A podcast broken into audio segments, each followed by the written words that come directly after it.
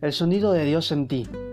Yo sé que pensaste que íbamos a hablar solo de José, pero esta vez no se trata de su sueño, tampoco se trata del tuyo. Se trata del sueño de Dios en ti. Para esto quiero que me acompañes a Génesis 37 para que entiendas la importancia de que Dios deposite en ti sus sueños. En resumen, porque es un capítulo bastante largo, Génesis 37 nos habla que Jacob amaba a su hijo José más que a sus otros hijos. José trabajaba con sus hermanos mayores y le informaba a su padre la mala fama de ellos. Un día su padre le regaló una túnica de colores como un obsequio, pero tenía un significado especial y sus hermanos le empezaron a aborrecer. No le podían hablar de manera pacífica. José contó dos sueños donde sus hermanos le hacían reverencias sus hermanos le aborrecieron más por el sueño y la forma en que lo contaba. Le tenían envidia, sin duda alguna. Y su padre le regañó porque incluso él también le hacía reverencias en uno de los sueños que contó. Un día su padre envió a José para que le informara cómo estaban sus hermanos y los rebaños. Sus hermanos planearon matarlo, pero Rubén, el hermano mayor, intervino mm, pensando rescatarlo después y dijo que lo echaron en una cisterna. Pero al pasar una caravana con unos esclavos que por cierto se llamaban eh, ismaleitas, lo vendieron.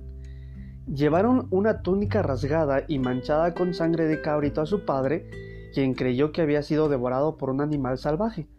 Constantemente lloraba por José y no quería ser consolado por nadie. Los esclavos eh, lo vendieron eh, en Egipto al capitán de la guardia de Faraón.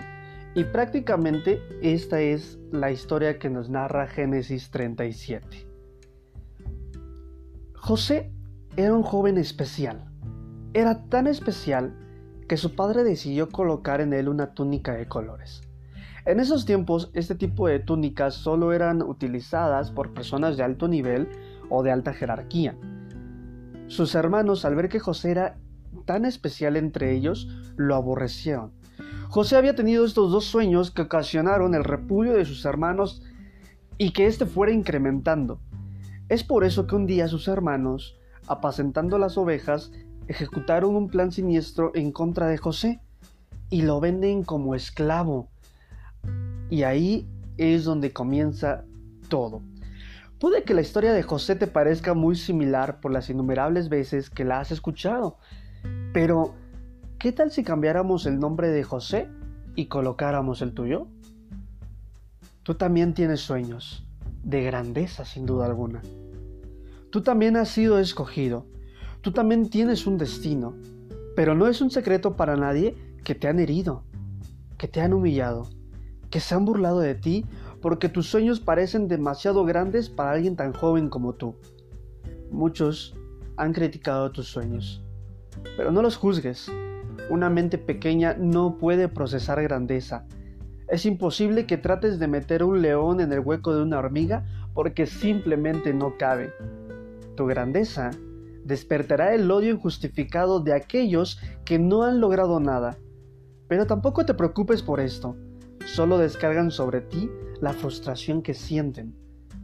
Te arrebataron la túnica, pero no el propósito.